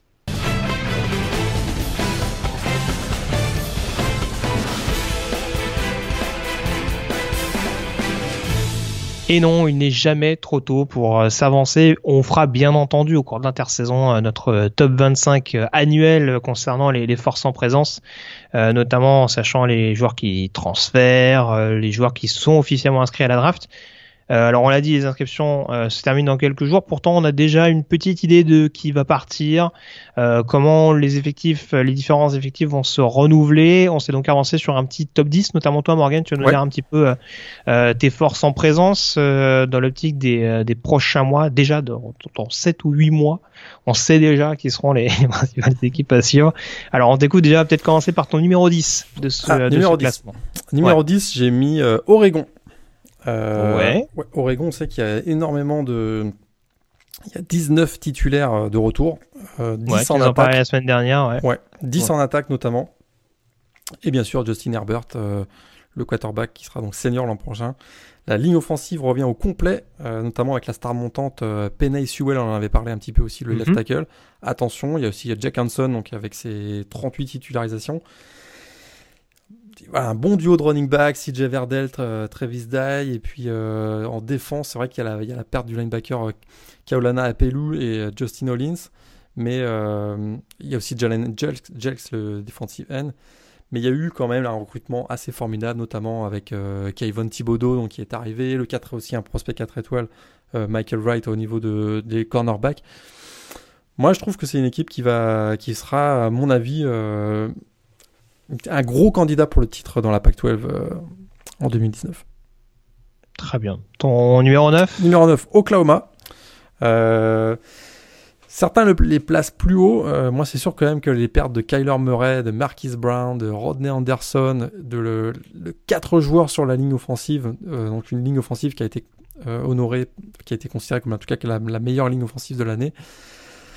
Ça fait, euh, ça fait beaucoup, je trouve. Alors, la grande question, c'est qui va succéder à Kyler Murray. Il y a, c'est vrai qu'il y a le true freshman euh, Spencer Rattler, donc, qui est vraiment un, un, quarterback double menace extrêmement euh, coté. Il sera en compétition avec un autre freshman redshirt, lui, Tanner Mordecai, et le junior Austin Kendall. Voilà, c'est sûr qu'ils ont, ils ont, ils ont Lincoln Riley, donc si ça, si ça se goupille bien pour Spencer Rattler notamment, bah, peut-être que Oklahoma sera, classé plus haut, et moi je les vois, je les vois 9 oui, je les ai fait un petit peu baisser. Euh, je les avais mis 8, je crois, de mon top 10. Donc, euh, ouais, je te, rejoins quand même euh, globalement. Numéro 8, justement, qui tu nous mets? Texas AM. Moi, j'ai trouvé très encourageant la première saison de Jimbo Fisher. première saison, d'ailleurs, à 9 victoires depuis 2013. il faudra quand même qu'il y ait l'éclosion de Kellen Mond. Hein. C'est vrai qu'il a, il a montré de belles choses avec 3581 yards et 31 TD cette année. Il y aura le départ précoce donc de Trayvon euh, Williams euh, et aussi celui du tight end, pardon, JC Stenberger qui sera donc à remplacer, mais vraiment un super groupe de receveurs. On les a vus, hein, Courtney Davis, euh, on a vu Jamon Osborne, moins qu'on l'avait pensé, mais il est toujours là quand même. Et puis il y a Kendrick Rogers hein, qui a été magistral face à LSU, qui sera encore de retour. Et puis il y a toujours le défensif, coordinateur défensif, Mike Elko qui est là qui a quand même fait un très gros boulot cette année avec les Guises. Moi, je crois que c'est une équipe qui va monter en puissance et qui, je les vois bien dans le top 10. Ouais, il y a peut-être juste du talent à voir parce que euh, ils ont eu la surprenante euh, nouvelle du départ prématuré de Tyler Dodson notamment, qui était euh, qui était un de leurs très bons linebackers depuis la saison passée. Et puis il me semble que leur defensive end vedette, dont j'ai oublié le nom bien entendu, euh, était senior cette année. Donc c'est Landis Durham, c'est ça Landis Durham, tout à fait, ouais. Donc ça aussi, ça va être un départ à compenser. Et puis mon grand copain Kingsley Kiki Ah bah qui, oui, euh, qui priori, aussi, ne sera plus là l'année prochaine non plus. aussi, donc euh, il- voilà, sur le front de Seven, il va y avoir quelques quelques jours à considérer quand même pour euh, pour prendre efficacement le relais. Mais je suis d'accord avec toi, il y a il y a les fondations en tout cas pour euh, pour poursuivre dans, dans cette lignée. Euh, ton numéro 7 7 LSU, euh, on s'attendait à pas grand chose de LSU en 2018, ils ont quand même fini avec 10 victoires. Et puis euh, c'est sûr, bon, l'attaque hein, de Steven Sminger, euh, le, coordinateur offensif, devra encore faire ses preuves. Mais voilà, il y a Joe Burrow qui est, euh, de retour. Il y a aussi Justin Jefferson qui a, montré de belles choses en fin de saison. De retour également. On va voir Terrence Marshall aussi, à mon avis. C'est solide avec Clyde Edwards-Heller et euh, le freshman John Emery, à mon avis, qui va être remarquable au poste de running back. Donc une OL aussi, quasi, une ligne offensive quasiment au complet.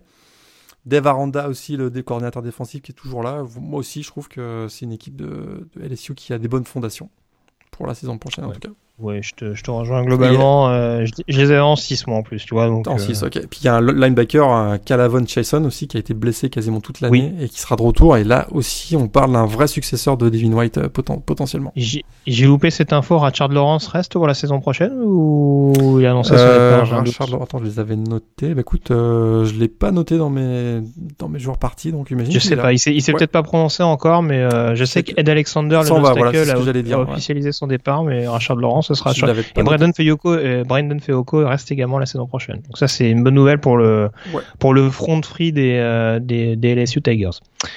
Ton numéro 6 Je continue dans la sec là, euh, Florida. Je les vois, je les vois vraiment bien cette année, l'année prochaine. Euh, ils ont fait 6 victoires de plus que l'année précédente en 2018. hein. Ils ont fini avec 10 cette année, avec 10 victoires. Ils en avaient 4 en 2017.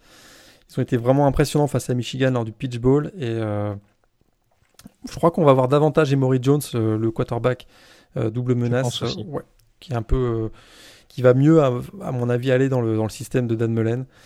Et puis on a quand même des running backs de retour, hein, comme l'amical Perrine, euh, Damian Pierce, Malik Davis, c'est quand même trois, trois joueurs, bah, trois prospects solides. Et puis en- le, le- corps aussi de, de receveurs est très solide. hein. Van Jefferson est encore là, J- Josh Hammond, Trevon Grimes, Freddy Swan. Euh, tout ça, ça, ça revient. Ils ont perdu sur la ligne offensive euh, Jawan Taylor, donc le- leur tackle, ça, ça fait mal. Ils ont aussi perdu euh, Chauncey Garner-Johnson, un de leurs meilleurs defensive backs. Mais ils ont un. Voshan Joseph également qui part ou? Ouais, Voshan Joseph part, Ouais. Voshan Joseph part, il y a Sissi Jefferson aussi qui part, le linebacker. Donc, Jashai Polite, le... Ouais, ça, on savait, ouais. Oui. Mais il y a quand même du- des joueurs euh, solides sur la ligne défensive, avec notamment Jabari Zuniga qui est de retour, Adam Mm. Schuller. Donc, je suis très, très optimiste pour cette équipe de Floride. Ouais, je suis d'accord avec, euh, avec toi. Euh, ton numéro 5, là, on arrive dans, dans, le, dans le gratin, le Gotha du college football version 2019. Dis-nous tout. Texas is back, baby Première saison à 10 victoires en 10 ans cette année, en 2018, et je pense que ça va se poursuivre l'année prochaine. Sam Ellinger, le quarterback, est de retour. Probablement le meilleur quarterback de la Big 12 d'ailleurs la, la saison prochaine. Euh, Lil Jordan Humphrey donc part pour la NFL, mais Colin Johnson a indiqué, son, son compère a indiqué qu'il resterait. Il y a aussi le prometteur euh, running back Keontae Ingram qui est de retour. Il y a des lourdes pertes en défense, c'est sûr. Hein, euh, Breaking Hager, Charles Emmanuel, euh, Gary Johnson, mais sur le linebacker. Chris Mais il y a- Boyd. euh, Chris Boyd aussi, le cornerback, tout à fait. Mais il y a de, de- il y a quand même plein de jeunes prospects super talentueux. Euh, Ayodele Adeyoa qui sera, qui sera de retour. Euh, Gra- Graham, on a vu bien sûr Caden Stearns qu'on a vu beaucoup avec BJ Foster, les, les deux safety euh, freshmen cette année. Donc, je trouve que voilà, il y a le momentum est de retour du côté de Texas et je- je- à mon avis, peut-être qu'ils vont faire chuter Oklahoma dans la Big 12 l'année prochaine. Très bien. En effet, ça va être à surveiller. Enfin, voilà, ils ont battu l'année dernière et c'est sûr que là, leur victoire contre Georgia, ça va peut-être, euh, ils vont Ah ouais. peut-être avoir le, le, le vent en poupe. Euh, en ton numéro 4. Ohio State. Euh, ils ont perdu beaucoup de joueurs, notamment en attaque. hein. Sûr que Dwayne Haskins est parti. euh, Paris Campbell est parti. euh, Terry McLaurin, McLaurin, Mike Weber, le running back, parti aussi. Bon, voilà. Maintenant, Ryan Day est désormais aux commandes. La vraie question, ça va être qui pour remplacer Dwayne Haskins? Est-ce qu'on va avoir Ted Martel, donc qui a priori serait son successeur, ou Justin Fields qui vient d'arriver de Georgia et qui a fait donc une demande de dérogation pour pouvoir jouer dès l'année prochaine Oui, d'ailleurs, il y a une histoire un peu bizarre d'ailleurs parce que euh, pour réclamer son inéligibilité, il y a une histoire de de- d'insécurité en interne, c'est ça? Et j'ai vu passer ça. C'est ça, parce qu'il a été victime de voilà, dans un match de baseball où il était dans les tribunes des Buckeyes, il a été victime d'insultes racistes. Des Bulldogs, tu veux dire euh, Qu'est-ce que j'ai dit Buckeyes, pardon, des Bulldogs de Georgia, absolument. Il a été victime donc d'insultes racistes et donc il va utiliser cet argument euh, pour indiquer que finalement, ben, il n'est plus en sécurité du côté de Georgia. Ouais, on recherche les failles. Hein. Je pense que depuis la depuis la trouvaille de Baker Mayfield sur le sur les walk-ons, je pense qu'on essaie de trouver quelques quelques failles. Alors après c'est peut-être vrai, hein, mais euh, c'est sûr que bon le, le, timing est quand même un petit peu un petit peu étrange. Euh, mais c'est sûr oh. qu'a priori, oui, ça devrait être Martel, mais il y a quand même quelques moments. Il y a un coaching staff qui commence à se restructurer avec beaucoup d'anciens coachs de Michigan d'ailleurs. Ça c'est assez cocasse, mais euh... et Greg Chano qui a annoncé qu'il revenait pas l'année prochaine. Ouais, tout à fait, qui a été remplacé par Greg Mattison. Un petit peu vieux, hein, Greg Mattison. C'est une petite surprise. il, a fêté ses 112 ans dans cette année. C'est une nouvelle un peu surprenante, j'avoue que. Ah bah ouais, euh, entre lui et Al Washington, ouais, je sais pas, et apparemment, bon, ça fera plaisir aux fans des Wolverines en tout cas. On salue d'ailleurs notre camarade qui gère le, compte français euh, sur Twitter des, de Michigan et qui a dû être euh, ravi de la nouvelle. ton numéro 3 Georgia. Quand même, ouais, ça reste quand même très solide. Beaucoup de départs hein, pour les finalistes malheureux de la saison 2018, mais Jack Fromm quand même est de retour. C'est blindé au poste de running back avec D'Andre Swift, Brian Arian, James Cook, Zamir White aussi qui risque de revenir. Euh... Tu, l'as dit hein, pour Elijah Holyfield. Hein. J'ai, ouais, peut-être pas. Lui il est parti. Il part pour la. Oui, il part. Il part. Excuse-moi, j'étais concentré sur autre chose, mais euh, d'accord, très bien. il, s'en va également. Donc euh, les départs aussi au niveau de l'attaque, il y aura Michael Hardman et Riley Ridley, donc les, les receveurs, mais il y a quand même Demetris Robertson qui est un, ancien prospect 5 étoiles qui est arrivé de Californie, qui a quasiment pas joué cette année, mais qui va jouer l'année prochaine très probablement. Et puis, et puis ils ont une ligne offensive qui est super, super jeune en l'occurrence. Ouais, qui a, mais qui a pris beaucoup de, galons, on va dire, pendant la mm. saison et qui, à mon avis, euh, va effectivement euh, va avoir capitalisé sur cette expérience cette année. Euh, défensivement, ça reste quand même très costaud. Il y a le retour de, il y a la perte donc de DeAndre Baker, mais le retour de, de J.R. Reed, donc le safety. Et puis il y a vraiment des jeunes pousses, hein, notamment les cornerbacks Eric Stokes et Tyson Campbell. Donc ça va être encore très très très solide Georgia qui, qui nous doit une petite revanche hein, après, euh, après cette défaite face à Texas. Ouais, c'est sûr.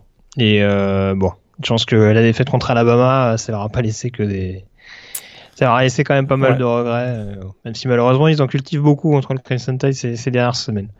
Euh, le Crimson Tide justement, est-ce que c'est ton équipe numéro 2 ou est-ce qu'on, est-ce que c'est Clemson? Alors qui, qui, qui, est ton numéro 1 et qui est ton numéro 2 Je pense que tu peux nous annoncer les deux d'un coup.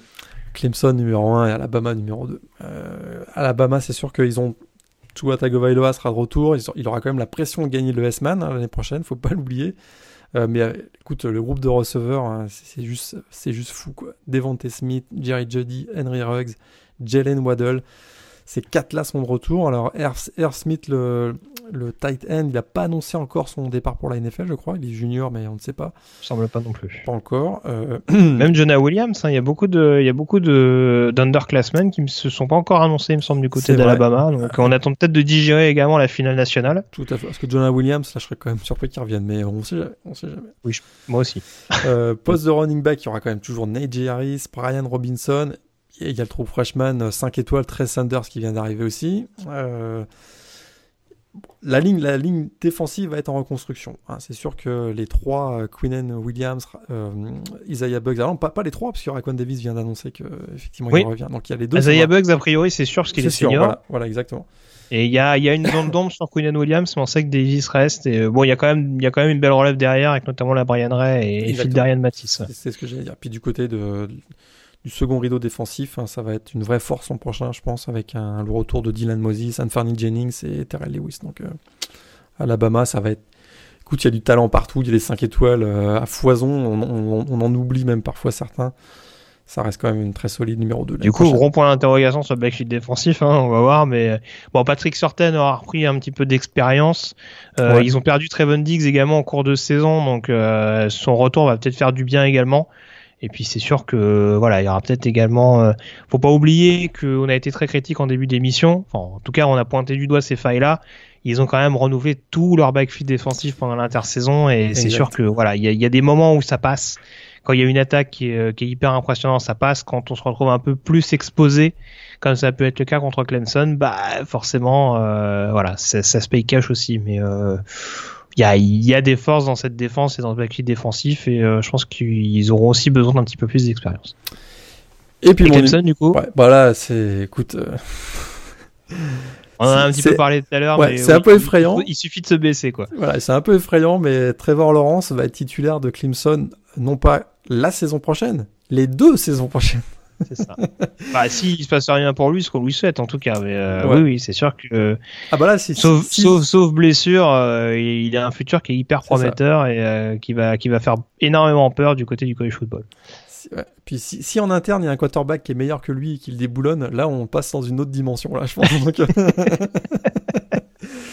euh, euh, il y a toujours Travis Etienne qui sera de retour. On a vu euh, Dixon donc au poste aussi de running back. Euh, Travis Etienne c'est 26 TD hein, en 2018, faut quand même le rappeler.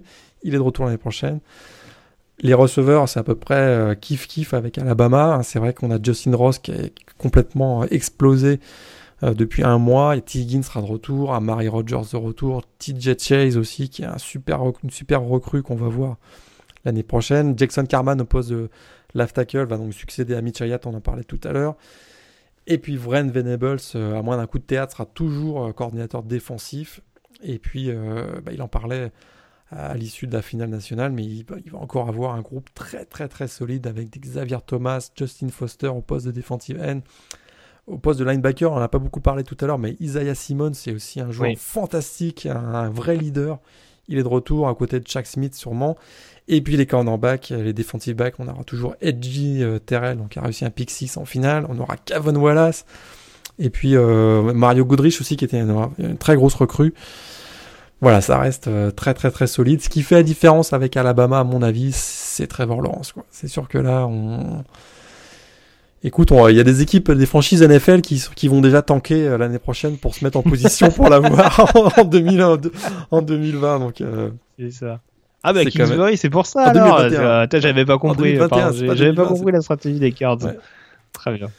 Ah oui, là, attendez-vous à avoir des choses assez, assez surprenantes dans la NFL. hein. À mon avis, ça va brader grave pour certaines équipes euh, dans les deux prochaines années pour avoir C'est le- Lawrence. ouais, c'est- c'est c'est Luck, ça va rappeler un petit peu la situation Exact. de 2012 où euh, Ah ouais, je on attendait de savoir Je qui. Tout à fait, je suis tout à fait d'accord avec toi. Je serais pas surpris qu'il y ait un gros quarterback de à la Peyton Manning à l'époque avec les, les Colts qui se fasse dégager pour laisser la place à, à Trevor Lawrence. Ouais, tout à fait. Tout à fait d'accord. Très bien. Et alors dis donc, euh, Morgan, tu... Qu'est-ce qui se passe? qui se passe? Bah voilà. Notre-Dame est pas dans ton top 10 Ah, il y a retour de Yann Book, mais il y a quand même beaucoup de pertes. Qu'est-ce qui te fait que- peur? En défense surtout? Ouais, la défense. Genre La les départs défense- de Julian Love. Euh, Tevon il part d'ailleurs, je j'ai pas Il suivi l'a ça. pas annoncé encore, mais il va sûrement partir. Écoute, il y a Jerry Tillery aussi qui s'en va. Il y a quand Oui. même, il y a, il y a du lourd qui est parti du côté de Notre-Dame. Moi, je les vois dans le top 15, mais je, je les ai pas mis dans mon top 10, non.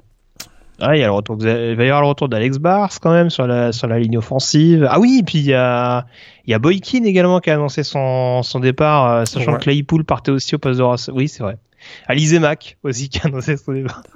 oui, je comprends mieux. voilà. voilà, Attends, voilà. mais- Et, me Dexter Williams c'était senior ou pas? Ouais, il était senior, donc lui, c'est. Il était senior aussi. fini. ouais, donc, euh, bon, Ouais. bon. Il y a un beau réservoir. Ils ont encore un, ils ont un calendrier qui va être costaud l'année prochaine. Ils vont à Georgia notamment, donc ça, ça va être, euh, ça va être sympa. À Stanford aussi, mais euh, T'es pas très optimiste pour la saison invaincue, euh, deux années de suite en hmm, saison régulière. Non, non, l'année prochaine, je serais, je serais surpris. Très bien. Bon, bah, j'aurais posé la question, moi. hein, écoute, euh, très bien. Parce que j'ai vu d'autres analyses qui les mettaient assez haut, euh, assez haut la saison prochaine, donc euh, c'est vrai que. oui, euh, en peut-être qu'on par- parle de la même. J'ai failli m'étouffer en voyant ça d'ailleurs. Bah écoute, il croit beaucoup en Yann Book. Qu'est-ce que tu veux que je te dise? Qui sera peut-être deuxième choix de la draft derrière Trevor Lawrence, même si lui, en l'occurrence, sera senior l'année prochaine, je crois. Donc, euh, junior ou senior? Il est sophomore ou junior cette année? Il était sophomore cette année. ouais. Ah, il était sophomore, j'ai rien dit. là. J'ai rien dit. Il peut, il peut être là dans deux ans, sait-on jamais. À voir. Je serais lui, c'est ce que je ferais d'ailleurs. Arrive l'année prochaine, je serais lui, j'attendrai un peu. Euh, très bien. Bah écoute, on a fait le tour en tout cas pour cette euh, émission. Je te remercie Morgan, euh, comme toujours, d'avoir été en ma compagnie. J'avais dit qu'on ferait une émission très rapide et ça a été le cas. À, à peine, euh, à peine une heure, une heure et demie d'émission. Ah, on Euh, peut dire, on peut dire qu'en off, à peu près à chaque, à chaque- on peut dire à nos auditeurs qu'à chaque fois qu'on démarre un podcast, on se dit ouais 55 minutes cette semaine. C'est ça. Et on fait Mais ça, c'est la, c'est, la phrase maudite. Ça, c'est, c'est presque pire. C'est, c'est, c'est presque pire que la malédiction du numéro 1 des playoffs. On peut le dire. À partir du moment où on dit bon, on part sur, sur 50 minutes, on sait que ça va être multiplié par deux. Exactement. Donc finalement, là, Mais- on est à quoi? On a 1h30, c'est pas si mal. Ouais, c'est pas mal. C'est pas mal. Il doit y avoir juste 50 minutes sur la finale. Mais bon, en tout cas, euh, voilà, ça veut dire qu'il y avait des choses à dire et que c'est pas, c'est pas plus mal.